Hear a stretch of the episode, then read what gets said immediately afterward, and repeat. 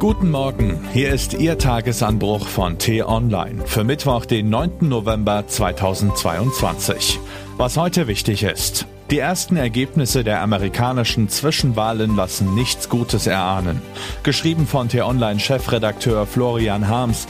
Unter Mikrofon ist heute Axel Bäumling. Mit Demokratie, wie wir sie verstehen, hat das Spektakel vielerorts in den Staaten nicht mehr viel zu tun. Eher mit einer gnadenlos ausgetragenen Politschlacht. Wähler werden manipuliert, Wahlbezirke zerstückelt, Stimmenauszählerposten mit Parteigängern besetzt, Lügen und Unterstellungen millionenfach über Facebook, Twitter und Fernsehspot ins Land geblasen. So wachsen die Wut, der Hass und die Ignoranz. Amerika ist ein vom politischen Grabenkrieg schwer verwundetes Land.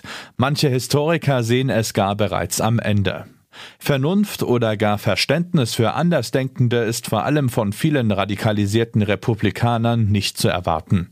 Sie plappern den Verschwörungsquatsch ihres Hasspredigers Donald Trump nach, kreisen in den sozialen Filterblasen permanent um sich selbst und wähnen hinter jeder Ecke einen Feind. Die USA im Jahr 2022 sind in vielerlei Hinsicht die unausstehlichen Staaten von Amerika. Trotzdem sollten wir genau hinschauen auf diese Zwischenwahlen, denn ihr Ausgang hat Einfluss auf die internationale Politik. Ob die Amerikaner weiterhin die bedrängten Ukrainer unterstützen und die Front gegen den Aggressor im Kreml anführen, ob sie den Diktatoren in Teheran und Peking weiter die Stirn bieten und wie sie künftig zu den Vereinten Nationen und der NATO stehen, ob sie ein Partner beim Kampf gegen die Klimakrise bleiben oder nicht. Für die wichtigsten Herausforderungen unserer Zeit hat die Entscheidung der Amerikaner konkrete Folgen. Denn der Präsident, derzeit ein Greis namens Joe Biden, braucht für jeden Dollar, den er mit seiner Regierung ausgeben will, die Unterstützung des Kongresses. Deshalb wird dort um jeden Posten knallhart gekämpft.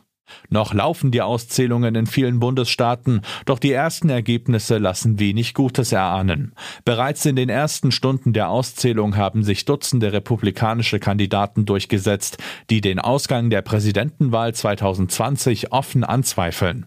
Einer Auswertung der Washington Post zufolge haben schon 79 Wahlleugner ihre Rennen gewonnen, darunter diverse Kongressabgeordnete.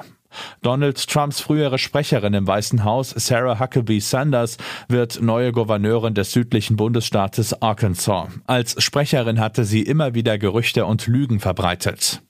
Im wichtigen Swing State Arizona sind Probleme mit zahlreichen elektronischen Stimmzählmaschinen gemeldet worden. Rund 20 Prozent der Geräte im bevölkerungsreichsten Bezirk funktionierten zeitweise nicht.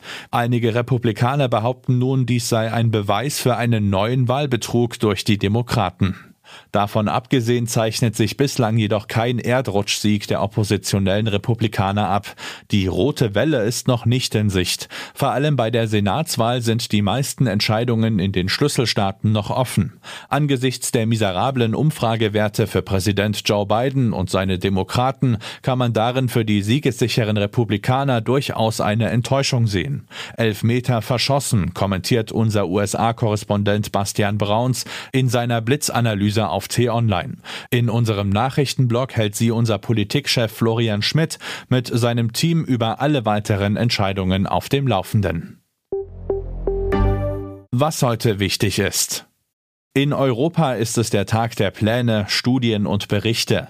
Der Reigen beginnt in Brüssel und dort geht es wie meistens ums Geld. Denn die EU-Staaten haben ihre Haushalte nach dem Corona-Debakel noch nicht saniert. Nun müssen sie aber wegen des russischen Angriffskriegs weitere Milliardenschulden für Waffenkäufe und Energiehilfspakete machen. Und dann wird die Reparatur der Klimaschäden weitere zig Billionen Euro erfordern. Auch nach Leipzig lohnt es sich, einen Blick zu werfen. Wissenschaftler der dortigen Universität stellen ihre neue Autoritarismusstudie vor. Sie haben rechtsextreme Einstellungen in Deutschland analysiert und dabei besonders die Wirkung des Ukraine-Kriegs und der Corona-Pandemie berücksichtigt. Reichskristallnacht 1938 und Mauerfall 1989. Wie erinnern wir den 9. November, lautet der Titel einer Tagung im Berliner Schloss Bellevue. Gastgeber ist Bundespräsident Frank-Walter Steinmeier. Das war der T-Online Tagesanbruch, produziert vom Podcast Radio Detektor FM. Immer um kurz nach sechs am Morgen zum Start in den Tag, auch am Wochenende. Den Tagesanbruch zum Hören gibt's auch in der Podcast-App Ihrer Wahl, kostenlos zum Abonnieren. Vielen Dank und Tschüss. Ich wünsche Ihnen einen schönen Tag. Ihr Florian Harms.